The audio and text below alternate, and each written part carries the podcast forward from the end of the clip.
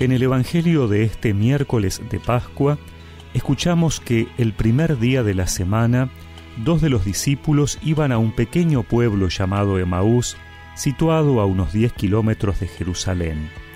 En el camino hablaban sobre lo que había ocurrido. Mientras conversaban y discutían, el mismo Jesús se acercó y siguió caminando con ellos, pero algo impedía que sus ojos lo reconocieran. Él les dijo, ¿qué comentaban por el camino? Ellos se detuvieron con el semblante triste y uno de ellos, llamado Cleofás, le respondió, Tú eres el único forastero en Jerusalén que ignora lo que pasó en estos días. ¿Qué cosa? les preguntó. Ellos respondieron, lo referente a Jesús, el Nazareno, que fue un profeta poderoso en obras y en palabras delante de Dios y de todo el pueblo, y cómo nuestros sumos sacerdotes y nuestros jefes lo entregaron para ser condenado a muerte y lo crucificaron. Nosotros esperábamos que fuera Él quien librara a Israel, pero a todo esto ya van tres días que sucedieron estas cosas.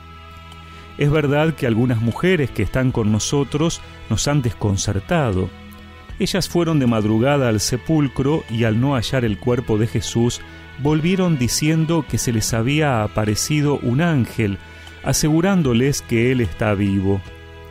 Algunos de los nuestros fueron al sepulcro y encontraron todo como las mujeres habían dicho, pero a Él no lo vieron. Jesús les dijo, Hombres duros de entendimiento, ¿Cómo les cuesta creer todo lo que anunciaron los profetas? ¿No era necesario que el Mesías soportara esos sufrimientos para entrar en su gloria? Y comenzando por Moisés y continuando con todos los profetas, les interpretó en todas las escrituras lo que se refería a él. Cuando llegaron cerca del pueblo a donde iban, Jesús hizo ademán de seguir adelante pero ellos le insistieron, Quédate con nosotros, porque ya es tarde y el día se acaba. Él entró y se quedó con ellos. Y estando a la mesa, tomó el pan y pronunció la bendición. Luego lo partió y se lo dio. Entonces los ojos de los discípulos se abrieron y lo reconocieron, pero él había desaparecido de su vista. Y se decían, ¿No ardía acaso nuestro corazón mientras nos hablaba en el camino y nos explicaba las escrituras? En ese mismo momento se pusieron en camino y regresaron a Jerusalén.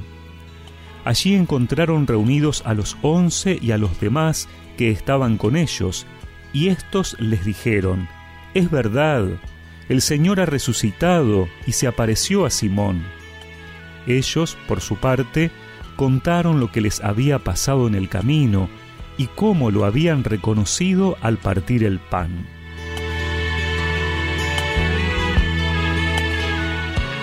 Estos dos discípulos de Jesús vuelven a su pueblo, a Emaús, decepcionados.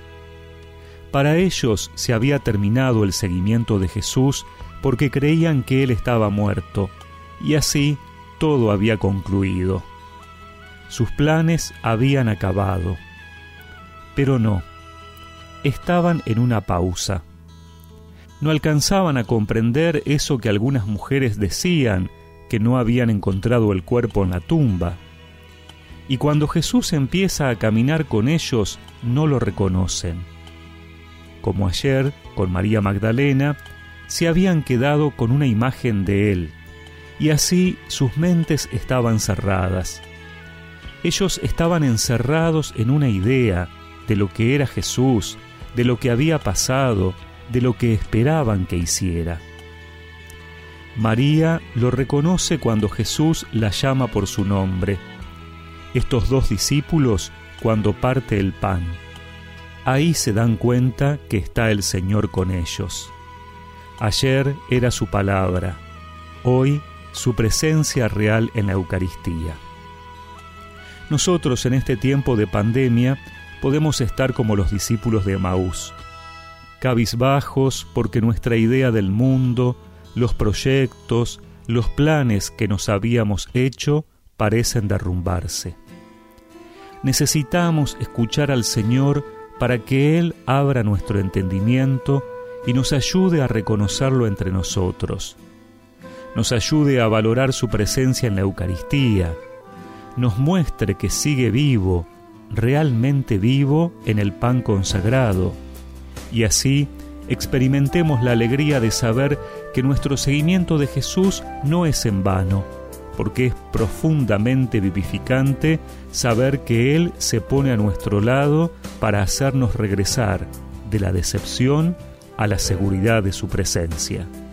Cada vez que nos ponemos en camino hacia Maús, en el diálogo sincero de corazón a corazón, cuando buscamos sentido al mundo y su dolor, cuando abrimos nuestros ojos mirando alrededor, en la pregunta profunda, en la íntima amistad, aunque no te reconozcamos, estás presente tú, Jesús, Señor de Maús, Dios de la historia Dios del amor.